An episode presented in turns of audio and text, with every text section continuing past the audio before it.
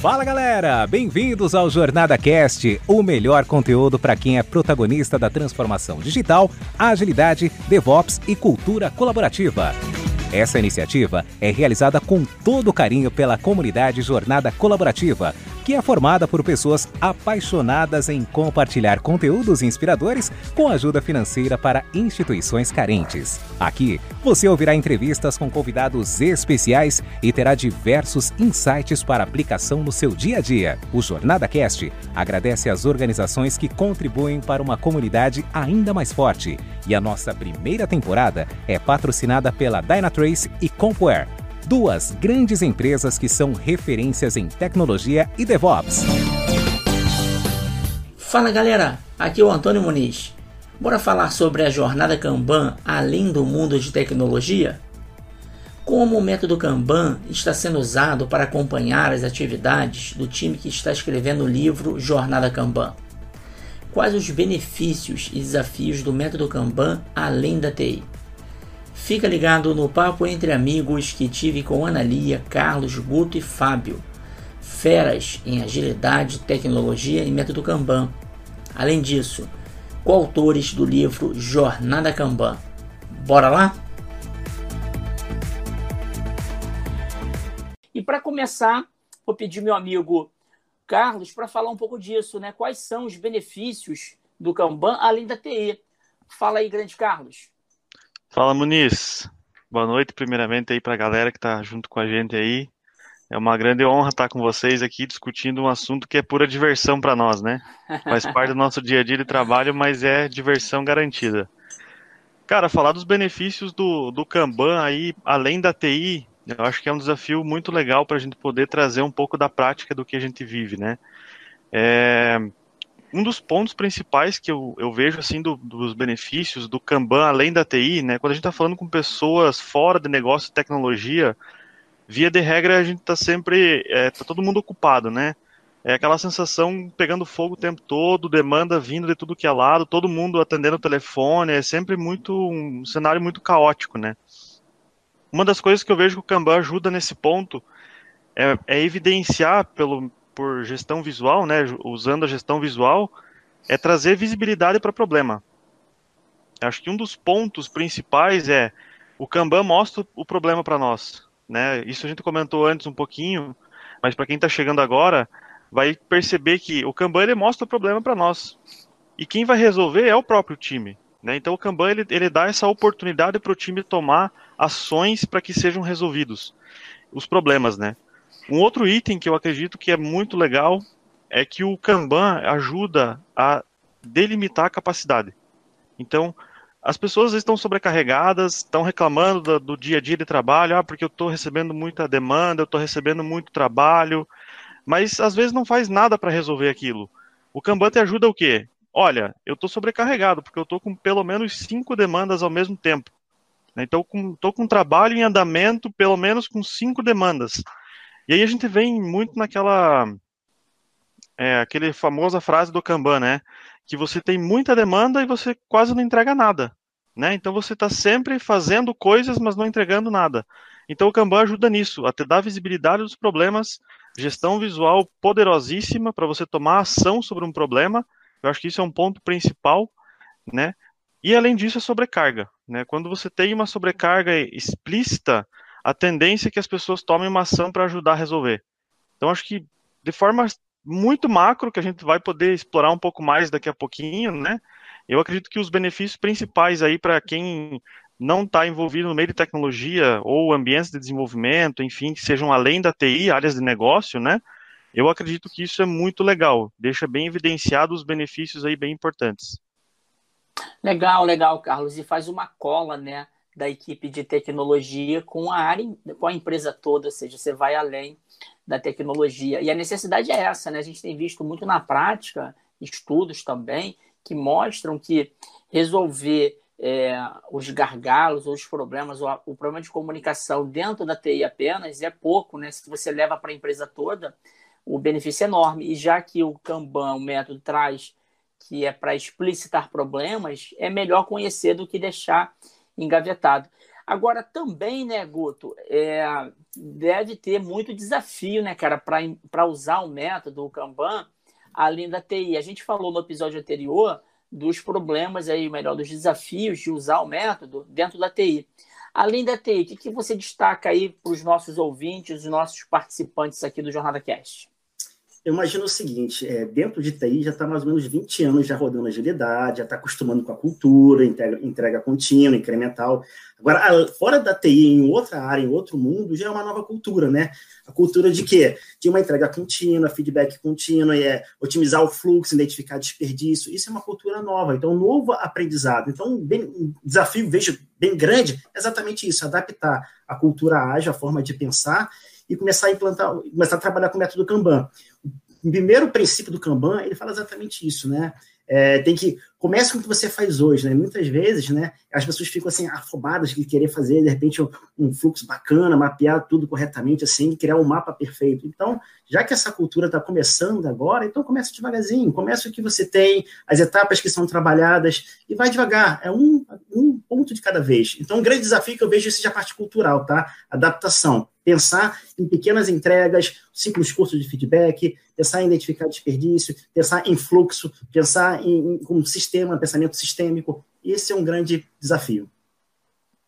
Legal, legal.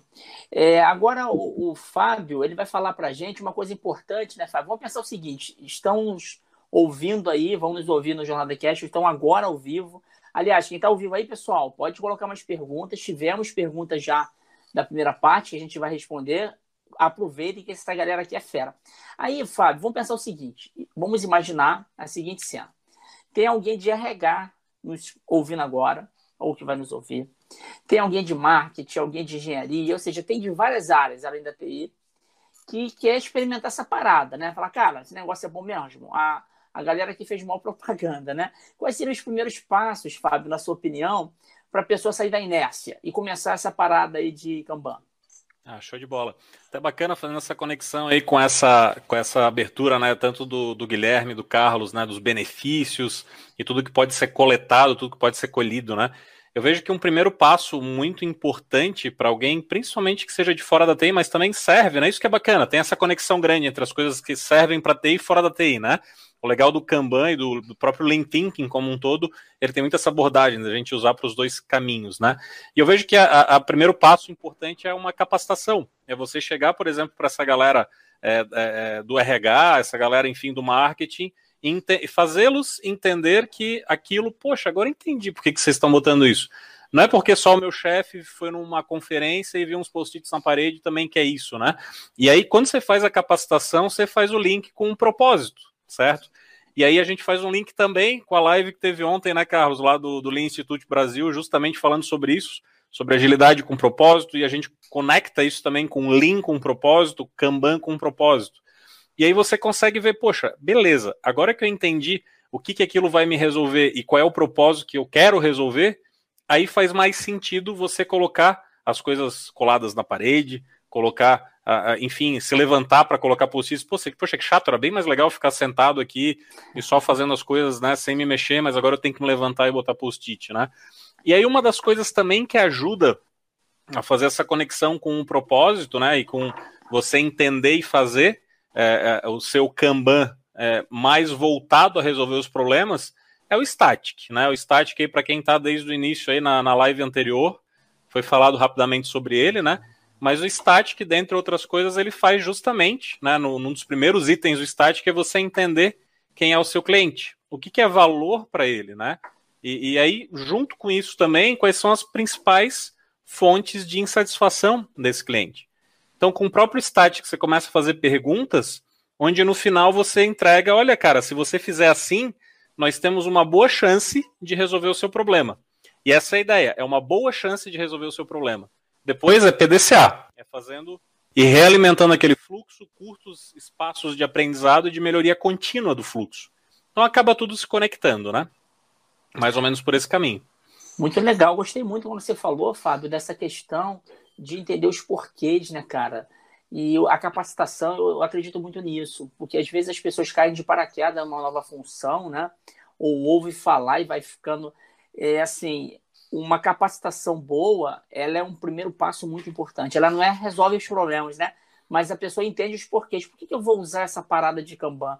Muito legal, ou seja, então quem está nos assistindo, nos ouvindo, é muito importante isso. E hoje, quando a gente fala de uma capacitação, às vezes, você vai num vídeo no YouTube, num podcast igual a esse, vai num, é, uma videoaula, ou depois fazer uma capacitação mais completa, eu, eu acredito muito nisso. Porque quando a gente não tem uma base sólida, né? é, a gente acaba meio que sem ter os porquês na cabeça. Muito bom. e para a gente fechar aqui esse bloco e partir aí para um fechamento e para as perguntas, pessoal, vou passar para minha grande amiga Analia. É, a Analia vai trazer um case aí para gente, fora de TI, Analia. Vamos lá. Que gente, que tem alguns cases, né? O próprio livro colaborativo, mas assim, eu vou falar um pouquinho sobre, para fechar um pouco o que o Fábio falou, que o Guto falou também, né? O Carlos. A gente implantou na Promove é, Kanban, o método Kanban, algumas práticas, né? É, na área comercial, na área de marketing. Né? E foi bem interessante, porque eu não sei vocês, mas o nosso jargão já é mais de, de, de TI, né? Eu, eu ficava falando coisas do tipo assim, sistema puxado, hein? né? Tipo aquela coisa assim, né? Não, vamos ter que acabar mais que começar, né? E aí a gente começou a definir, é, é engraçado essa questão da capacitação, né? A gente não fez essa capacitação quando a gente começou a implantar. É, e tem umas coisas que são muito fáceis, a gestão visual é muito fácil, independente da capacitação, pelo menos foi lá na Promove, né? As meninas são. É, a, a, questão de mostrar no Kanban e, e, e colocar o fluxo, o que, que tem que se fazer, é muito mais simples, né? Mas depois, como você começa a evoluir, já começa a precisar de uma, uma capacitação. Acho que a evolução Aí a gente fala, olha o gargalo aqui, né? E fica tudo olhando, né? Porque tem uns jargões, assim, que a gente usa mais para TI, né? WIP também, né? WIP, umas palavras meio que, como é que faz, né? Então eu comecei a não usar esses jargões. Acho até que o Caco falou antes, né? Essa questão de você não usar e tentar exemplificar com outros nomes que eles entendam, acho que isso funciona muito.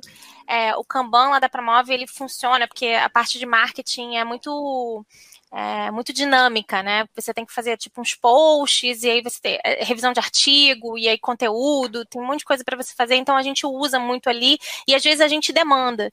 E no final elas têm que fazer um a gente faz um relatório de métricas, né? Não sei se vocês conhecem, mas de acesso, tem umas coisas mais complicadas, e a gente consegue ver o quanto que a gente, aquele fluxo tem tem dado resultado, né, para promove, né? A gente tem aquele propósito de alcançar tal, tal público X.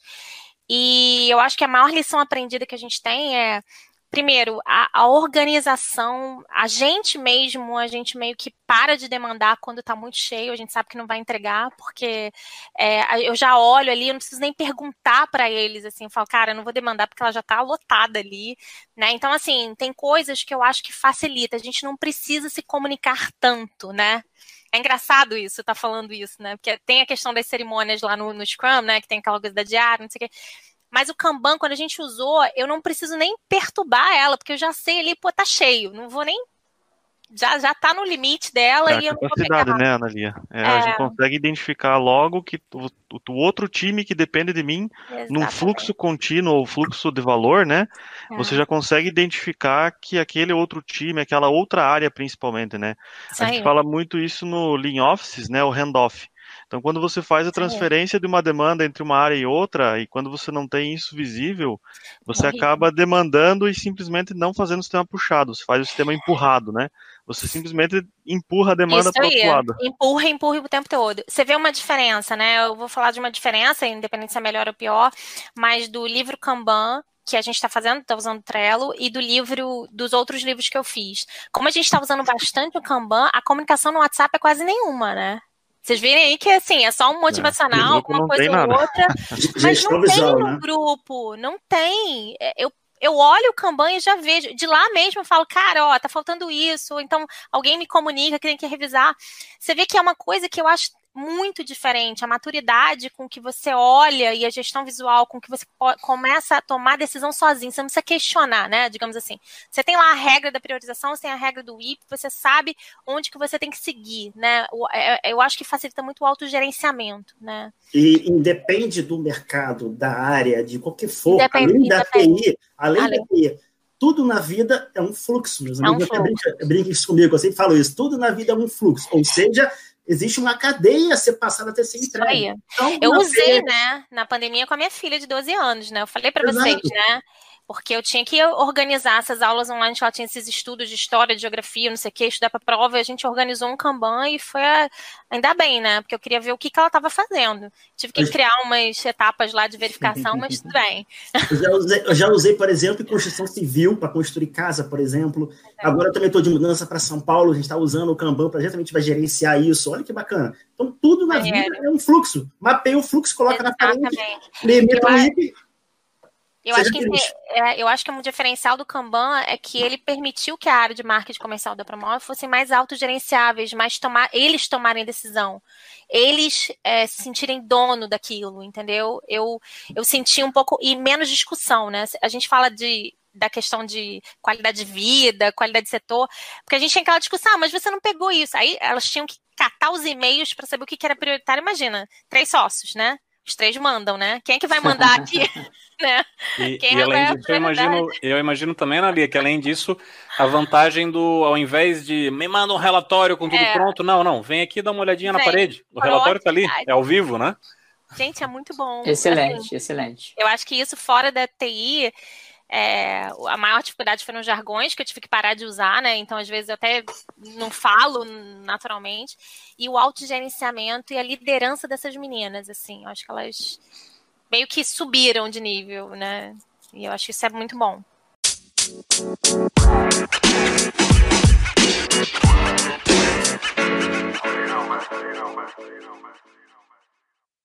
Legal. Ana Lia, como a questão do livro está muito na nossa cabeça, né? O método, o jeito de fazer.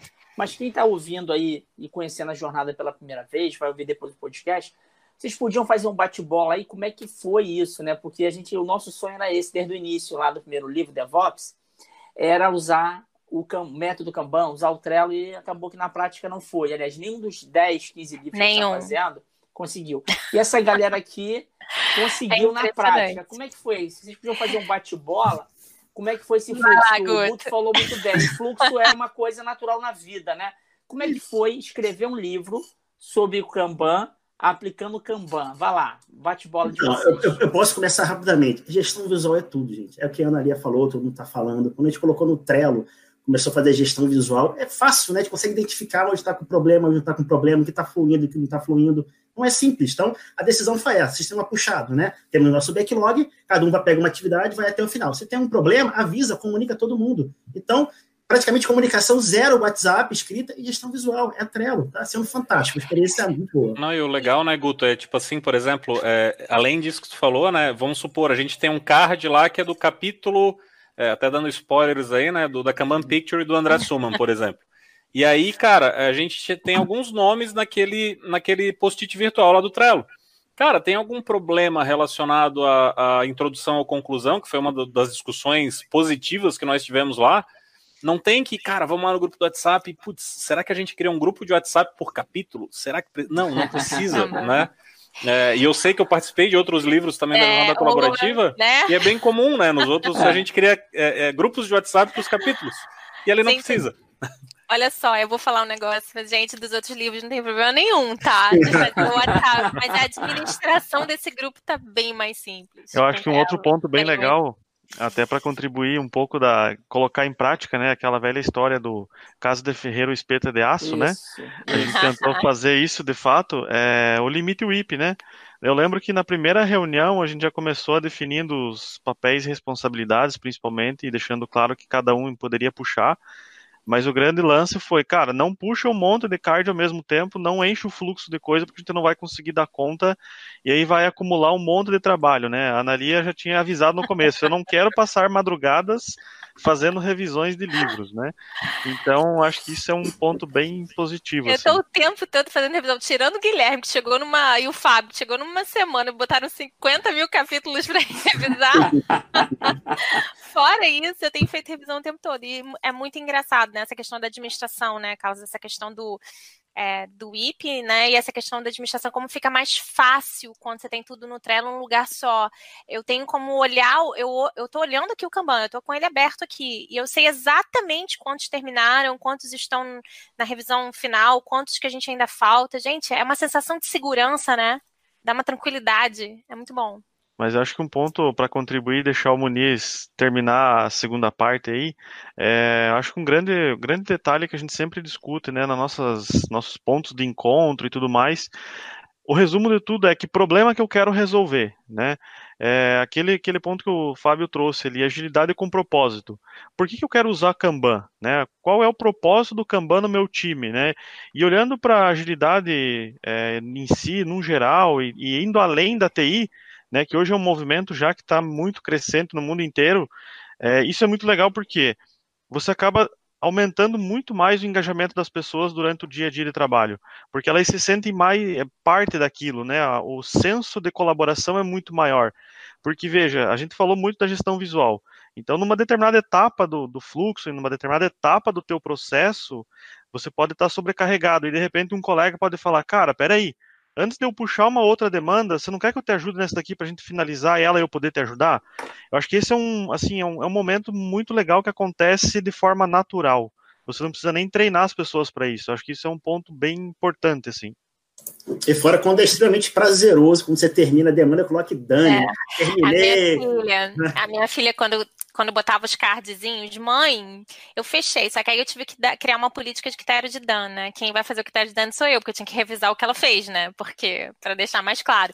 Mas ela ficava muito feliz em botar aquilo fechei, né? Terminei. Muito legal. De concluir o que tinha feito. Acho que o Fábio tem uma história dessa também com o filho dele. Tem, no meu foi a mesma, mesma pegada. Meu molequinho, quando ele fez ali quatro anos de idade, aí, né, olhou os coleguinhas com tablet, ele não tinha tablet, papai quer um tablet, eu pensei, hum, fácil demais, não vou só dar esse tablet, não. Vamos, vamos uhum. trabalhar, menino, né? E aí também, sempre fazendo um depara, né, que eu, que eu costumo citar. E aí, de novo, qual é o propósito, né, de fazer aquilo? Por que fazer um Kanban? E, e aí, justamente, né, no, nos estudos aí, Augusto Cury, que é um dos maiores educadores do mundo, ele fala, ele tem uma frase que fala que os pais que vivem em função de dar presente para os seus filhos, eles são lembrados por um momento, e que se preocupam em dar sua história para os seus filhos, eles são lembrados pela eternidade, eles tornam inesquecíveis, né? E, e, o Augusto Cury ele fala muito sobre o SPA, que é Síndrome do Pensamento Acelerado. É o grande mal do século é a, é a galera muito acelerada, né? Muito ansiosa, com ansiedade. E aí eu pensei, cara, vamos então puxar um pouco o freio de mão e dar de, vamos dar devagar esse, esse tablet pro, pro moleque, ao invés de já tá aqui, ó, agora daqui a três dias ele vai querer um outro e assim por diante, né?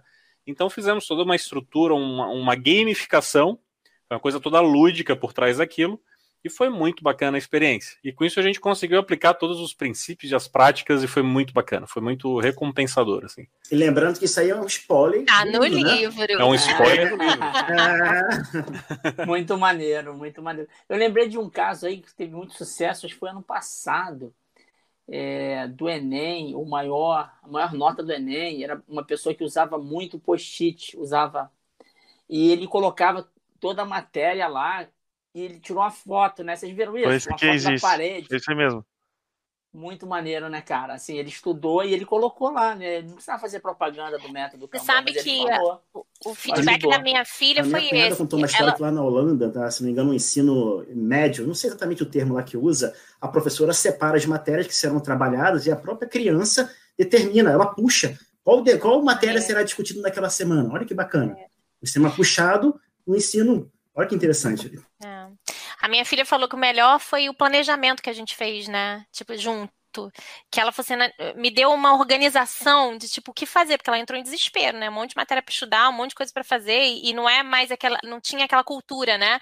Aquela que a gente chama de cadência, né? Não tinha todo dia ir para a escola, porque é. parou a aula online. Então, isso ajudou muito. Ela falou que, nossa, me, me ajudou a planejar o que eu tenho que fazer no dia, né? Então, isso foi bom. Pessoal, para dar um encerramento aqui, a gente para as perguntas, deixa eu fazer uma pergunta agora. É, a, a Anália falou de critério de dano, né? Lá nos livros, voltando ainda para o livro, né? Tá muito bacaninha a gestão visual. Mas na prática, a nosso sonho lá, né, Analia, a gente sempre pede, todo livro que eu inicio, eu peço assim, gente, quem é organizador, que é o caso de vocês aqui, né? Não vamos esperar o final para dar feedback para o autor, né? Vamos fazer durante. É justamente o que a gente prega na agilidade, né? Lotes pequenos. É, e também era comum, é comum ainda, né? A pessoa escreve e aí no final não segue alguns ritos lá, da referência, da figura adaptada tal. vamos lá. A gente está num ambiente seguro aqui, entre papo entre amigos, né? Analia, fala você, depois eles falam. Isso também funcionou ou foi só uma parte da parada que funcionou com usando o método Kanban no, no livro? Fala, pode falar Na verdade, o que, que a gente fez no início? A gente fez uma. Foi bom porque, como eu fiz a revisão logo no início de alguns, a gente fez uma call depois, não sei se você lembra. Lembro, falando dos ótimo. problemas que a gente encontrou. Foi muito bom. Depois foram diminuindo, porque a gente meio que fez a melhoria contínua no meio do caminho, né? Então eu lembro que eu estava revisando os primeiros capítulos, aí estava saindo um monte de coisa e eu estava falando. E aí o Caco deu a ideia de a gente fazer uma reunião só para para mostrar os resultados. Foi perfeita essa reunião. Então, quer dizer, se eu tivesse feito isso, olha, tinham poucos capítulos. Lá no final, como acontecia nos outros livros, da gente ficar naquela revisão corrida, loucura, de, de virar a noite, nesse livro, eu acho que não vou virar a noite, não, viu? Tô achando que a gente vai todo mundo aqui vai seguir em frente. Porque as revisões e as, os feedbacks são ao longo. Aí no próximo capítulo, outra pessoa já faz correto, já faz certinho. Isso. Então ele já meio que rodou o ciclo inteiro. Então, assim, tem melhorado a cada capítulo que eu leio. Realmente, tem, tem seguido as instruções melhores. Mas a gente teve no início umas reuniões exatamente para falar sobre os critérios de dano, que eu acho que faz parte, né? Até internalizar. É natural isso, né? Políticas explícitas, né? Vamos deixar claro como a gente vai trabalhar, né? Então, no início. Deixar claro o que está pronto, né? Porque o que pode estar é, tá pronto para mim não é o pronto para você. E aí fica aquele. Está pronto, só falta testar, né? O famoso, é. né? Mas acho que um grande, um grande também, uma grande ideia que foi discutida no começo foi o nosso definition of ready, né? Nossa definição de preparado para entrar no nosso fluxo, né? Isso também a gente discutiu bastante lá no começo. Então, que critério que a gente vai usar, o que, que precisa ter lá no final do critério de pronto. Então, tudo isso otimiza o fluxo de trabalho. Então, mais uma vez aí o Kanban mostrando que funciona, né? A gente colocando ele em prática dentro de um livro ensinando Kanban. Então, foi muito legal a experiência, de fato. E o livro de Kanban, olha que bacana, né? É, é. que coincidência, hein? Essa brincadeira, essa brincadeira aí começou. Eu acho que vai ser, ó, anota aí. Você fala que o negócio do ar, eu acho que vai ser o primeiro livro que a gente não vai entregar na correria. Boa, espero. Não. Ó, o de DevOps, pessoal, já que é para falar de derrota, né? Também. Já que tem ambiente seguro, ó, né? É, o de DevOps, a, a ideia inicial era isso, ó. Eu queria escrever um livro DevOps aplicando DevOps e agilidade. Essa era a pegada, colaboração, é, auto-organização, entregar para a galera, dar feedback. Algumas coisas não funcionaram e a gente tem aprendido. O legal é isso, né? A gente, mesmo esse do Kanban, que tem uma galera mais é, focada no método mesmo, que respira esse assunto, né? Vai ter alguns ajustes, tudo bem, mas assim, realmente foi um salto, cara. Aproveitando aqui, parabenizar vocês, cara, que a gente está muito orgulhoso, né? A gente que tem aí o histórico de outros livros, né, Analia? Realmente está muito bacana. E a gente quer aproveitar isso nos próximos, nessa experiência. Ô, Wagner, para a gente não estender muito aqui, vamos às perguntas. É, meu amigo? Aí a galera pode comentar bem as perguntas da maneira que quiser. A gente tem um tempinho bom agora. Vai lá, Wagner. Vamos lá. Deixa eu pegar o microfone hoje aqui. Meu microfone hoje está manual, tá, gente? Deixa eu só ver se tá tudo ok. Tá Bacana. Tá Excelente. Tem uma pergunta aqui. É, a primeira pergunta deste tema é da Elaine. Depois eu volto nas perguntas anteriores, tá? É, dê algum exemplo prático na área comercial, por favor. Analia, pode complementar isso. Você acabou de falar, se quiser complementar. Então, lá na Promove a gente tem um processo definido para o comercial que você entra com, é, a gente chama de prospect, né? Você entra, você tem lá o funil onde você tem que é, buscar leads, né? Tem, tem alguns termos ali, né? Tem leads, aí você depois você é, qualifica esse lead, né? Depois você, aí vira prospect, você faz a proposta, você tem a aprovação da proposta, então é, e aí é, segue esse fluxo. Então lá a gente tem todo esse fluxo e a gente tem todos os critérios é, de dano de cada etapazinha, né? O critério de ready, eu não sei. É, cada etapa tem o que ela tem que seguir. Então a gente usa até o Trello, a gente tem um checklistzinho do que, que ela tem, o que, que é o completo, né? Que é o que a gente falou de políticas explícitas, né? Tem que estar tá claro o que, que é o resultado disso, né? Então a gente inclusive tem por exemplo, ela tem que agendar uma entrevista para poder ser um lead qualificado, conseguir agendar um, um bate-papo, né? Uma entrevista não, um bate-papo, ela tem que é, preparar o, o, o para poder seguir. Então, tudo isso ficou muito melhor, menos discussão quando a gente colocou no Kanban. Porque antes era por e-mail, né? É aquela coisa assim, ah, mas você viu esse cara, você viu isso. E, e fica complicado, né? É, de você controlar as atividades e priorizar, porque, por exemplo, você tem. A gente priorizava até pelo valor, né?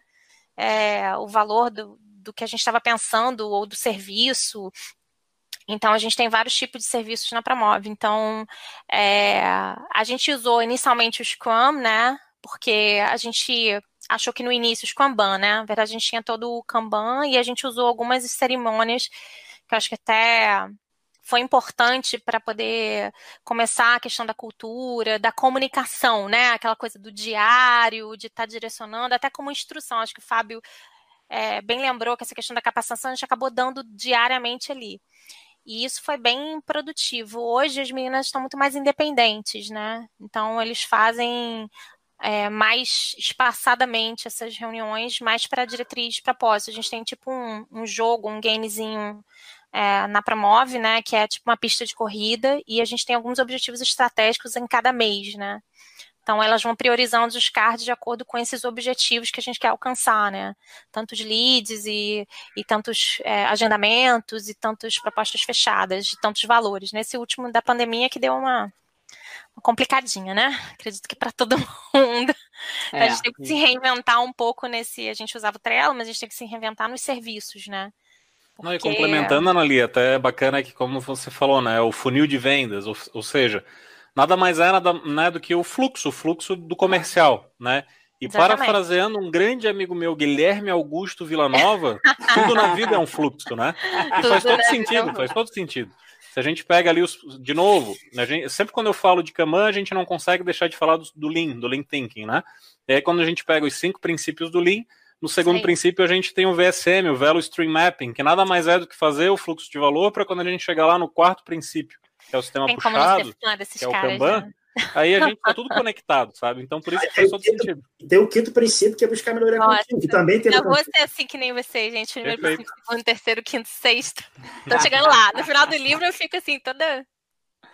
Mas agora, bom, só para tentar bom. contribuir, é, como a Nani comentou do funil de vendas, né, para ser bem preciso na resposta, o que seria simples para mapear o fluxo, pega o funil, tomba ele de lado e você tem todo o teu fluxo, de forma simples ah, e prática. Boa, e aí uma outra dica ainda, cada, cada etapa do processo ainda ela pode ser dividida em duas, que aí é uma boa prática, aguardando e em produzindo aquela determinada etapa.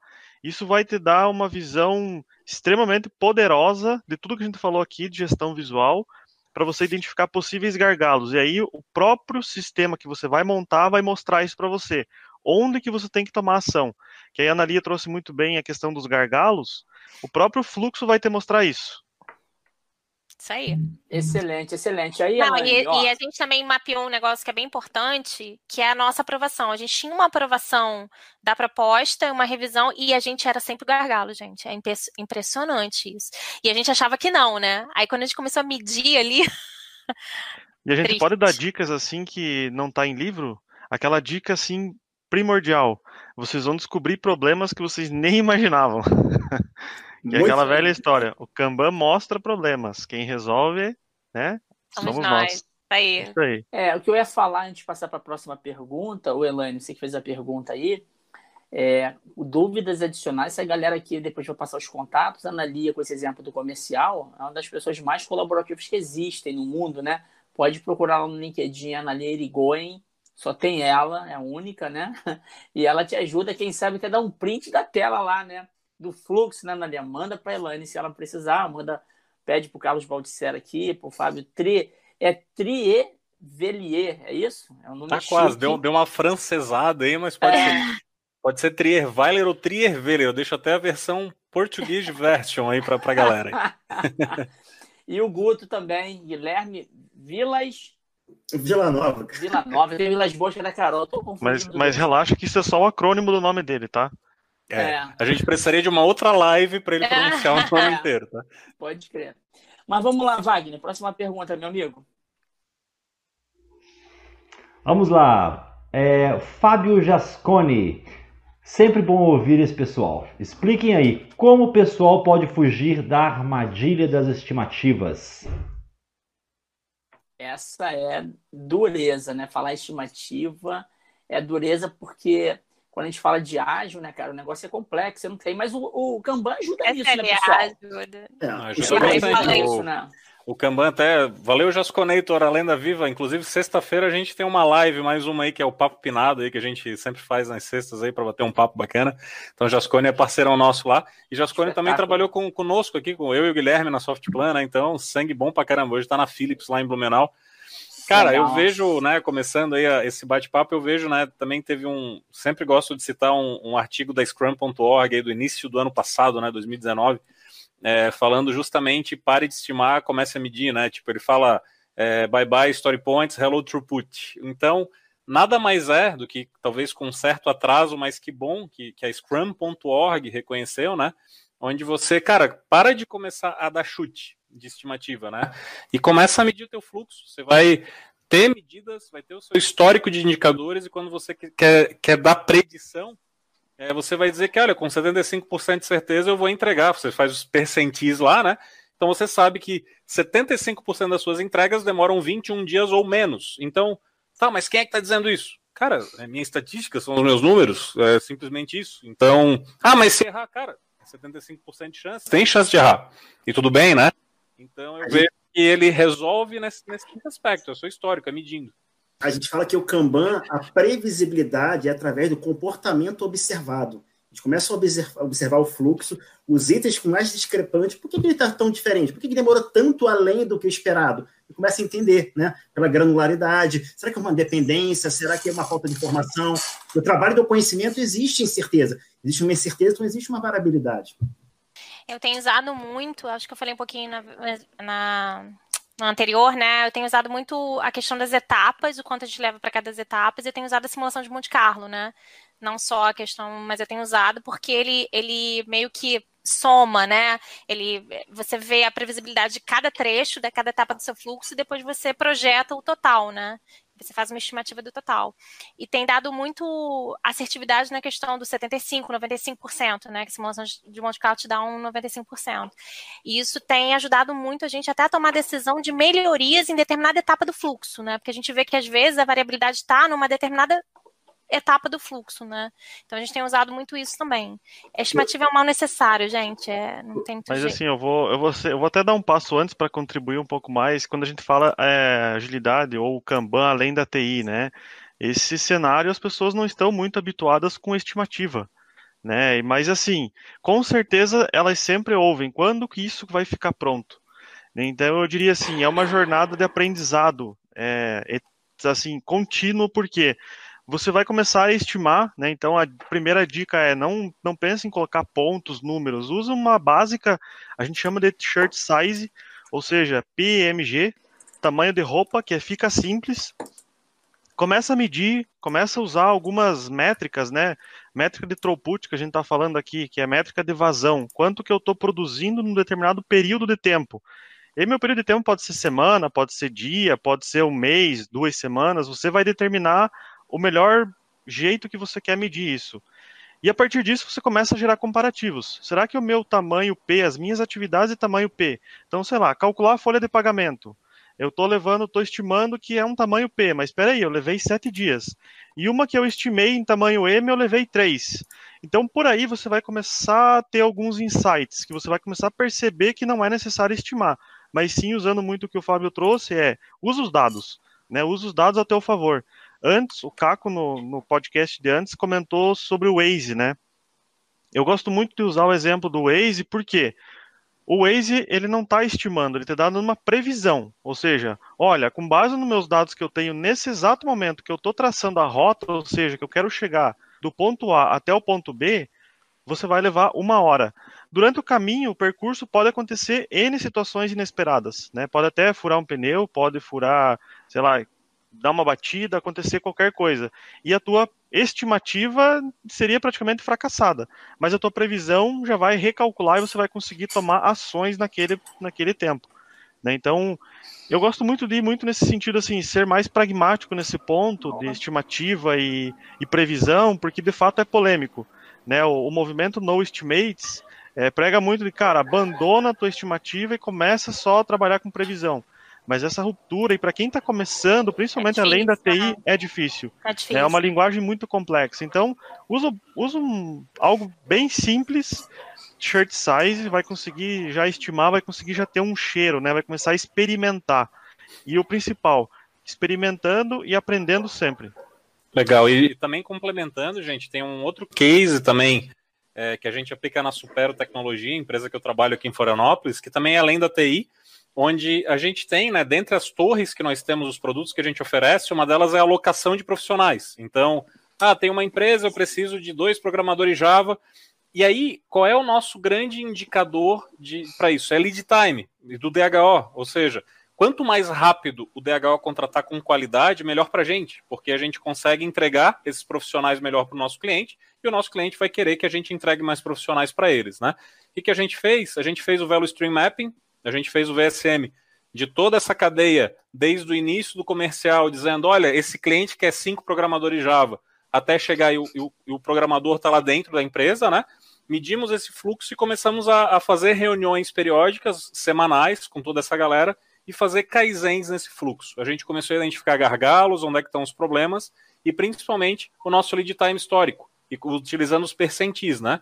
Então a gente consegue também dizer com 75% de certeza que hoje a gente entrega um profissional em 13,7 dias. Ah, mas quem é que disse isso? Os nossos dados, né? E aí os nossos kaizens, as nossas ações de melhoria contínua, são para fazer com que a gente baixe cada vez mais esse lead time. Então é outro indicador, né? Lead time, tempo do início até o final, ponta a ponta no processo, faz todo sentido para essa realidade nossa. E de repente até fazendo uma retrospectiva baseada em dados, né? Começar a analisar cada semana ou cada 15 dias, olha só, por que está variando tanto? O que está acontecendo? Então, uma retrospectiva baseada em dados faz todo sentido também. É, você pode é, botar é, no gráfico de controle e aí você vê um comportamento, né, daqueles PMG, né, que o Carlos falou, eu uso muito PMG também, né? Aí você já vê que aqueles estão meio que agrupados ali, no comportamento normal ali, você já vê que tá legal. Aí você vê com saiu da curva e você vê o que, que, que aconteceu ali que eu, que eu posso atuar, né? É o legal aí, né, pessoal? É, essa palavra estimativa, né? É, tem que ficar claro. Todo mundo quer uma ideia de prazo, a verdade é essa, né? Nós também queremos, né? Mas tem que deixar claro que é uma estimativa, não é uma garantia, né? Aí vamos trazer, por exemplo, o prático dos nossos livros é bom para nós, né? A gente está na organização, ter uma ideia, né? Por exemplo, tem se agora eu gostei muito também do que o Fábio falou de dados reais. É muito melhor a gente estimar alguma coisa com dados reais, porque já passou. E você vê mais ou menos PMG ou algo parecido, e tal. Pega o exemplo do livro. É, no primeiro livro, eu não tinha a menor ideia quando que ia acabar, né? Ainda mais quando foi colaborativo com 33 pessoas. Demorou um tempinho. O segundo livro, é, a missão que eu passei para a galera, eu falei, cara, vamos escrever em dois meses? Escrevemos em dois meses, mas a revisão demorou três, né, Analia? Demorou um pouco mais, mas a escrita foi. O que eu quero falar é, realmente, essa questão de previsibilidade, ou de previsão, ou de estimativa, não vai ter para onde escapar, as pessoas vão querer. O que a gente tem que ter cuidado né, é deixar claro, cara, isso aqui é uma estimativa, não é uma garantia, né? Até eu brinco conversou... que se fosse, acer... se fosse para acertar, seria assertiva e não estimativa, né? É, é uma estimativa. Assim, eu, eu, concordo com o Carlos falou, não tem como fugir, vai precisar. Se a gente tem dados históricos e reais, a gente dá um caminho. Ó, aconteceu isso hoje. O livro de produto, a gente fez alguns ajustes finais, né? A Analia fez a leitura é, ontem ou hoje, ficou lindo. Pedi para mudar a capa tal, e a menina falou lá para a gente da editora: olha, previsto na semana que vem já está em pré-venda o livro de produto. Então, entende? Assim, já tem um dado histórico. A editora já sabe disso. A editora tem esses dados reais. E quando a gente entrega o livro para ela, em menos de três meses ela entrega para gente. Ela tem isso real, que foi o que o Fábio falou.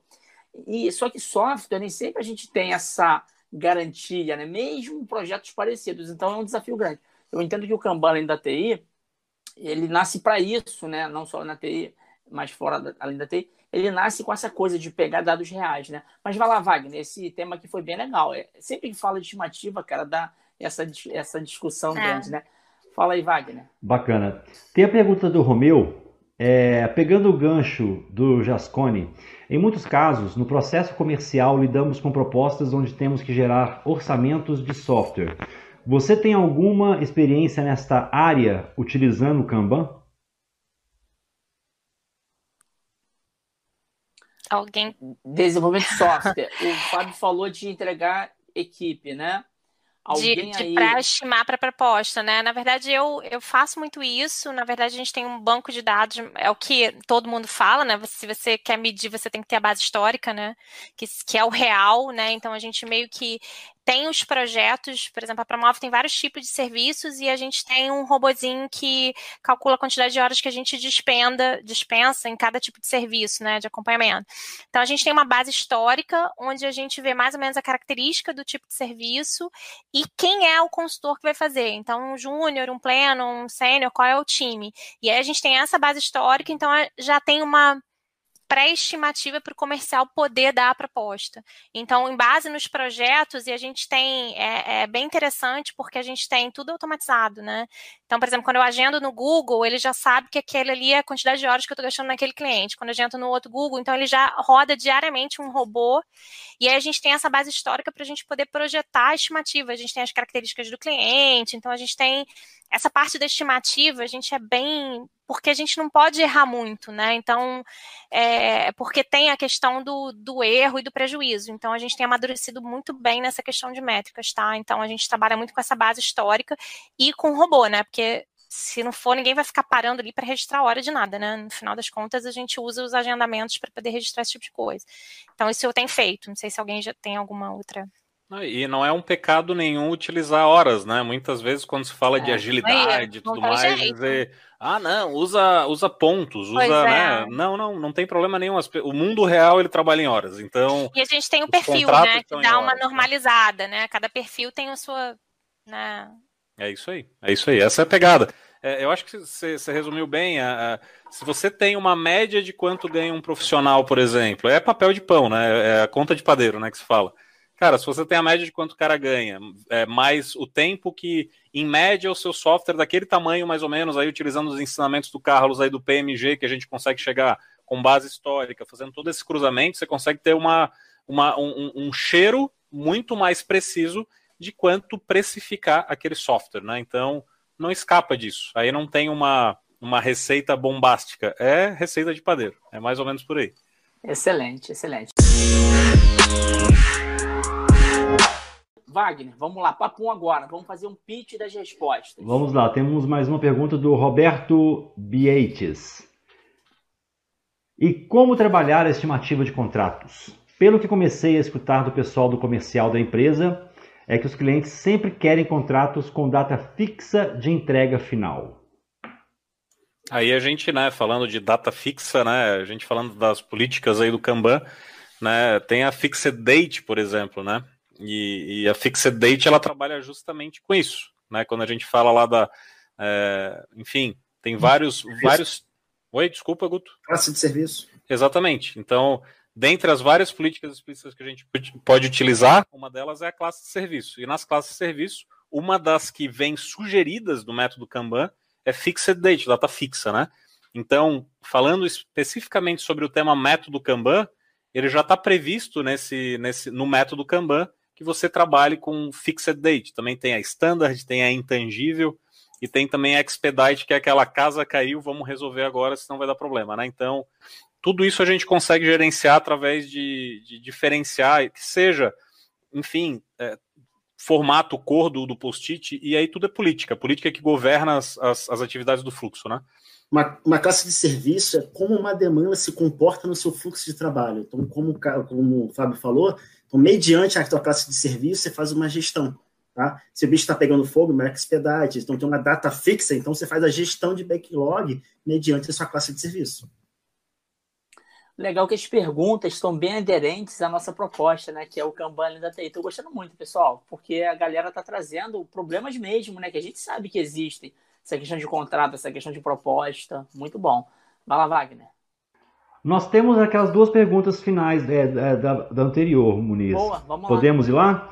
Vamos. Então, a primeira é do Romeu, aí a gente encerra as perguntas com essas duas perguntas que ficaram faltando. O Romeu pergunta: vocês têm alguma experiência em lidar com especialistas na equipe quando existem muitas demandas, mas nem todas, que dependem desse, destes para concluir a entrega, como o X, por exemplo? Esse é um problema sério, né, pessoal? Quem quer responder? Porque quando a gente fala equipe multidisciplinar, né, é o ideal que o especialista também seja generalista em alguns assuntos, né? Não é o profissional só em I, é em forma de T. Pelo que eu entendi a pergunta, é o problema já existe, ou seja, a pessoa é especialista só numa parada. E o X lá, o X. É, o generalista, vocês... É, é, no mundo real, no mundo é, é, ideal, vamos dizer assim, ele de fato é, é o mundo ideal pelo fato de, olha, eu tenho um gargalo, eu tenho Isso. outros generalistas, eles podem, né, agora tirar o chapéu, é, enfim, do desenvolvedor, bota o chapéu do X e agora vai ajudar a, a, desfazer, né, aquele, aquele gargalo. Só que daí eu vejo uma conexão muito bacana com uma dica que o Carlos deu, né, para a questão do funil lá de vendas da Analia, certo? Que é o quê? Você colocar aquelas colunas também de é, weighting, né, ou seja, o, o NVAT, o VAT, né, o No Value Added Time, o Value Added Time, né, o que é fila e o que não é fila com isso é, é, gestão de fluxo, independente dos papéis e dos bonés que estão ali dentro, você consegue ver os post-its, as tarefas caminhando lá dentro. O legal é que no método Kanban, é, é o, o, que importa é o que o time inteiro entrega no final. O que importa é o seu throughput. E aí você consegue ver no fluxo se você tem um gargalo ou não. Em outros métodos que não utilizam isso, aí já pode ter aquele esquema do tipo, cara, peraí, isso aí não é minha responsabilidade, porque isso aí é. foi o desenvolvedor que entregou quadrado, então não é mais comigo, sabe? Quando na realidade no método Kanban tu explicita aquilo na parede e é, é responsabilidade de um por todos, todos por um, né? E detalhe, e se houver dependência, por exemplo, se o, se o UX não fazer parte do time, através de uma interação ágil, por exemplo, uma daily, ou o que for, faz esse alinhamento, tá? Olhando para o quadro, mapeia o fluxo como todo, fala, gente, é essa aqui, tá? O que está acontecendo? Então faz uma interação ágil para fazer esse alinhamento. Eu vou e o, legal, uma... o legal é que ele incomoda, né? É, incomoda. Deixa na parede uma, incomodando. É, vou uma história do que aconteceu exatamente com o método Kanban, um time que eu estava trabalhando, e eles viram que tinha um gargalo no front-end, porque tem as tarefas de front-back agora, né? Especialista de front-back. E aí o, o que a gente estava vendo que estava engargalando, engargalando no front. Por quê? Porque a gente tinha menos especialistas de front do que de back. Então, o que, que a gente fez de melhoria contínua? A gente pegou. É, a gente quebrou a tarefa para que os backs do front pudessem, é, com sua expertise, ajudar o front em componente, em componente. Então, a gente conseguiu quebrar é, para que a própria back pudesse ajudar nessa nesse aceleramento do fluxo. Então, gente, é muito bom que o time veja para ajudar. Então, ao invés do, do front ficar, caramba, eu sou o gargalo, o time olhou, gente, a gente pode ajudar. Olha, eu back pode ajudar em definir, em te ajudar a fazer os componentes de tela. A gente não entende de, sei lá, JavaScript, mas a gente consegue te ajudar aqui. Então, isso foi muito legal. Então, eu acho que. E partiu que... do time, né, Ana? Partiu do time. Olha que legal. E é uma coisa, uma, e, uma, e, e, deu tanta transparência ali que o pessoal ficou até com pena dele, né? Falou assim, gente, coitado, vamos ajudar, porque o Beck estava lá. O que, que eu faço agora? É, eu né? acho que então... vocês pegaram um gancho do que eu ia comentar também. Eu ia comentar duas coisas bem práticas, né? A primeira seria exatamente essa: é, pedir ajuda para o time, né? Envolver o time na solução. Acho que esse é um ponto legal do que a agilidade traz, e principalmente o Kanban, quando ele evidencia que existe aquele problema. Então isso vai estar explícito, automaticamente vai estar explícito. E uma outra coisa que via de regra leva um pouco de tempo, mas ajudaria a contribuir muito com isso, é o pair programming, né? Quando a gente volta um pouquinho lá atrás no XP, então a programação em par ajudaria com certeza a elevar o nível de, principalmente o nível técnico do time, é. né? Eles então se você tem um, um nível especialista, um nível senior, para você né, conseguir contribuir até fazer o repasse de conhecimento, né, e fazer de repente um mobile programming também, são, também são técnicas que você consegue colocar no time para que ele vá automaticamente ah, elevando o nível técnico, né? Então, primeiro, cara, faz um coaching no time devolve a questão para o time, faz o time ajudar na solução, não, não, não coloque a solução pronta, né? Eu acho que esse é um ponto importante, assim, do método Kanban, que é o último princípio que ele fala, liderança em todos os níveis, é estimule atos de liderança. Então não é porque eu tenho um, um papel de líder, um, aquele formal que eu sou o team leader, que eu sou o coordenador, o supervisor, gerente, que eu não posso estabelecer isso. Então, esse é um ponto que a gente deve sempre estimular no time. Cara, você está vendo um problema? É, a gente sempre brincava de falar disso, né? Levanta a bunda da cadeira e vai e resolve, ajuda a resolver, né? Então acho que esse é um ponto bem legal, assim. Tem um problema, cara, vamos resolver juntos. Então acho que isso, eu gosto muito de, de levar essa prática assim para o time, sabe? Porque o foco é no cliente, foca no cliente, né? Quanto mais demorar, pior. Isso. Foca no cliente. Então um tem que ajudar o outro, é colaboração. Excelente. E o legal desse papo ao vivo é isso, né, pessoal? Por mais que a gente pensasse e repensasse, as pessoas estão colocando problemas reais, né? Que elas vivenciam. Porque uma coisa é fazer, ler o Scrum Guide, é lindo lá, mas o mundo real tem as suas particularidades e aqui a galera está colocando problemas reais. Muito gostoso. Vai lá, Wagner. A última, então, meu amigo, para ir para o sorteio e a gente fechar esse episódio aqui, cara. Pessoal, muito obrigado aí. Gratidão quem está ao vivo e gratidão principalmente esses feras aqui: Guto, Fábio, Carlos, Analia, o Caco também lá. Cara, foi lindo, amei. Tamo junto aí. Vamos fazer outros aí, tá? A gente marca aí, eu falo com vocês. Com Tchau, certeza. Gente. Valeu, galera. Um abraço a todos aí. Valeu, tchau, pessoal. Tchau. Obrigado. Contem comigo, só chamar. Um abraço, Valeu. gente. Até a próxima. Tchau, tchau. Maravilha. Então a última aqui agora, do Sérgio Jesus, da primeira etapa. E quando você tem uma mesma equipe que atende sustentação e projeto, como fica o Kanban? E aí, quem se habilita nessa aí? Olha, eu acredito que para mim funciona da mesma forma, tá? Através de classe de serviço, como foi falado, a gente tem como, digamos, fazer essa gestão, tá? Então, dependendo do tipo de demanda, por exemplo, demanda de defeitos, for algo urgente, eu coloco uma expedite. Já uma demanda padrão numa equipe de desenvolvimento pode ser uma, uma classe de serviço do tipo standard, tipo padrão. Então, o que importa, na verdade, é fazer nossa gestão de backlog. A gente até brinca, a gente fala que classe de serviço é o santo grau, digamos, do, do, do, do Kanban, porque é você gerencia, né? Como você gerencia, como o item de trabalho atua no seu fluxo de trabalho. Então, através de classe de serviço, você brinca. Você pode botar sustentação, time de evolução, faz o que quiser. E é legal, Guto, a representação prática disso, né? Cara, pode ser a cor do post-it, pode ser de repente uma raia onde, cara, tudo que tem aqui embaixo é, é suporte, é correção, é, é correria e tudo que está aqui em cima, enfim. E a gente já teve experiências, né, de inclusive fazer isso escalado, ou seja, é, o, o, time tem o seu, só que a gente tinha também um program board para 12 times, onde lá havia também uma raia expedite lá do tipo é, stop the line, a casa caiu. E aí, até uma coisa curiosa, bacana que aconteceu, quando foi feito isso, num primeiro momento, todos os times descobriram um atalho. Hum, se eu botar no stop the line, todo mundo vai me ajudar. E aí tudo virou stop the line. É. Então, aquela minha fila do trânsito parado, onde passava uma ambulância e todo mundo abria, virou uma fila só de ambulâncias, né?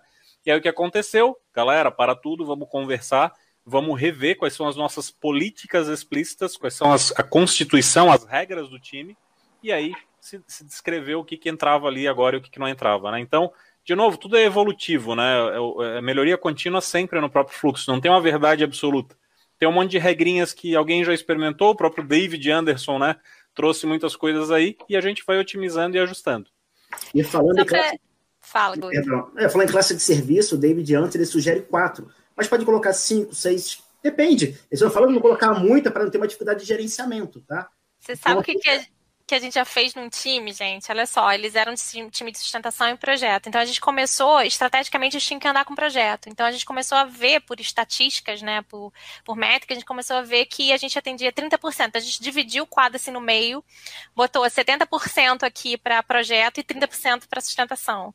Aí, ou seja, a gente sabia que é, quando chegasse aquela capacidade, a gente tinha que ir para projeto. Então a gente meio que dividiu o quadro em dois e botou, não sei se vocês já usaram isso, mas a gente já fez isso, gestão de capacidade, para poder atender é, a priorização que a alta direção queria, né? Vocês têm que andar mais com projeto, aí a gente fazia assim, tem que andar mais com manutenção, aí na outra a gente botava 70, 30, e ia dessa brincadeira para poder atender lá o que vinha, né? Não, você vê que riqueza, né? É, só, só, entre aspas, você dividir o quadro, botar é, ó, aqui é sustentação e aqui é projeto, só isso é, é de forma automática, sem Power BI, sem um cientista de dados, né?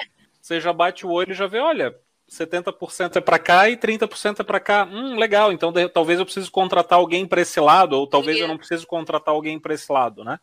Então isso Meu é muito últimos, bacana. Meus últimos 50 centavos de contribuição nisso, eu não vou responder a pergunta, mas eu vou fazer uma provocação. A pergunta do nosso amigo fala: como que ele vai gerenciar a capacidade dele sabendo que o time dele trabalha com projetos e sustentação. E aposto que boa parte das pessoas que nos ouvirão depois é, tem um cenário oposto, ou seja, tem o, o sustentação fora do time e ele gostaria que tivesse sustentação junto com o time. Então essa é uma reflexão aí que fica para a gente poder, de repente, para um próximo é, Jornada Cast aí trazer essa temática para discutir, né? Que ela é sempre polêmica. Quem está com o time separado quer que fique junto, quem está junto quer que separe. Eu posso falar um negócio, Carlos? Eu já vi os dois e já vi funcionar e já vi não funcionar. Então, Exatamente. assim, eu não. Eu, é, é uma outra jornada cast mesmo. Porque é, tem muita coisa para falar nessa história aí. É, é... é, quando, quando alguém me pergunta, né, qual é o ideal, eu sempre respondo. Eu respondo, depende. É tipo o mestre dos magos, é siga o seu coração. Porque, cara, depende. Experimenta, experimenta. Experimenta, é. exatamente. Boa, Guto. É, pessoal, olha que interessante, para a gente fechar aqui, o que vocês falaram é muito legal, cara, eu gostei muito de conversar com vocês, muito top. Tem um negócio lá, vai fazer 20 anos o Manifesto Ágil, né? É, foi lá em 2001, vai fazer ano que vem. Os caras colocaram assim, estamos descobrindo maneira, maneiras melhores. Eles não falaram, ó, tá definido, tem que ser assim. A gente às vezes esquece isso, né, cara? A gente acha que tem que ser o Scrum, tem que ser o Kanban. Cara, a gente está descobrindo, é melhoria contínua. Então, se tem um jeito melhor, vamos descobrir, né, cara? E quer ver outra? A pessoa fala, ah, eu transformei digitalmente. Cara, a transformação é contínua, é uma jornada, né? É uma jornada. Não tem como falar assim, ah, eu transformei a empresa, agora ela é ágil. Não existe isso. É contínuo, por isso que é jornada. Então, muito legal, Carlos. Vamos marcar aí Analia, depois um outro papo também, com essa galera. A gente inventa um assunto que essa galera é top, cara. Gostei muito, foi divertido, né, cara? Gostoso demais.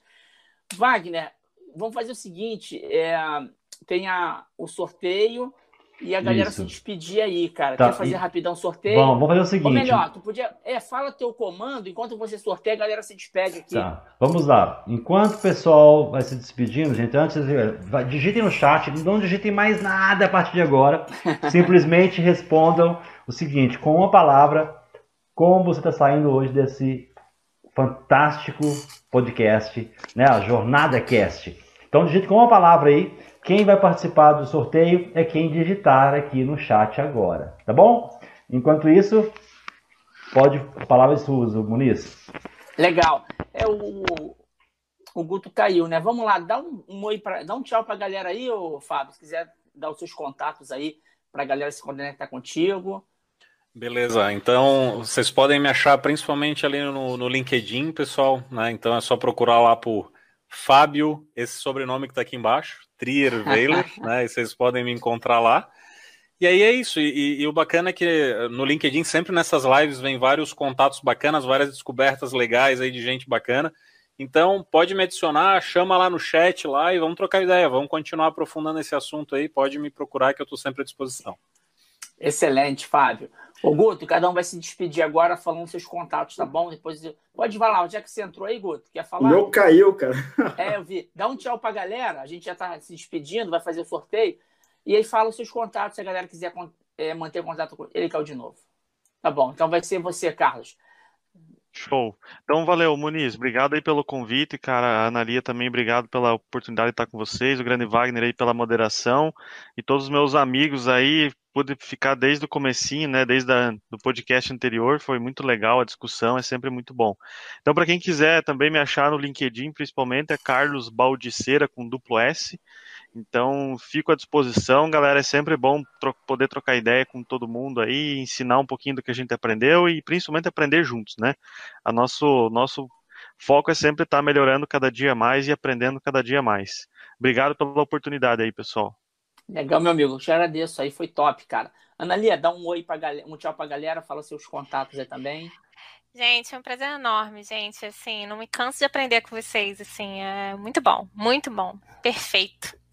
É, meu contato na Lirigoin, né? Acho que do LinkedIn, eu tô sempre aí nessas lives aí, nesses. Tô sempre por aí na jornada. Falou de jornada, eu tô aí em algum campo. então, fácil me encontrar. Muito Obrigadão. bom. Muito bom. Muito bom, Analia. Obrigada. Você é uma grande parceira nossa, cara. Você é show. Ô, Muniz, só se me permite, cara, eu tô em contato em, no WhatsApp claro. aqui com o Guilherme, tá? Se ele não conseguir voltar, é, vocês podem também achar ele no LinkedIn. É Guilherme Vila Nova com dois L's, tá? Excelente, excelente. Procura lá o, o Guilherme, o famoso Guto, né? É, eu tenho recebido também, o, o, o, Fábio falou bem, né? Quando a gente participa de uma live, vem muito convite no LinkedIn, né? O meu tá lá como Muniz Antônio, só que tem lá um limite de 30 mil conexões, então eu não consigo aceitar, mas pode seguir lá, eu sempre respondo mensagem e tal. A gente é uma grande comunidade, eu, o Carlos falou muito bem, né, cara? A gente nunca sabe tudo, a gente está sempre aprendendo. Então, nessa live, por exemplo, eu aprendi muita coisa, né? Nos 11 sábados lá da jornada, cara, eu saio, eu tô saindo uma pessoa diferente. Então, às vezes a gente vai fazer um workshop, uma palestra, né, pessoal? A gente vai uma pergunta que vem dá um clique na nossa cabeça que a gente não pensou. Então, com certeza, cada episódio desse Jornada Cast é uma coisa nova. Bom, o Guto voltou. Guto, dá um, um tchau pra galera. Fala o seu contato aí no LinkedIn, se a galera quiser te seguir, cara. Valeu, galera. Boa noite. Foi um prazer estar com vocês. Meu contato é Guilherme Traço Vila Nova, tá? Aguardo vocês aí no contato, hein?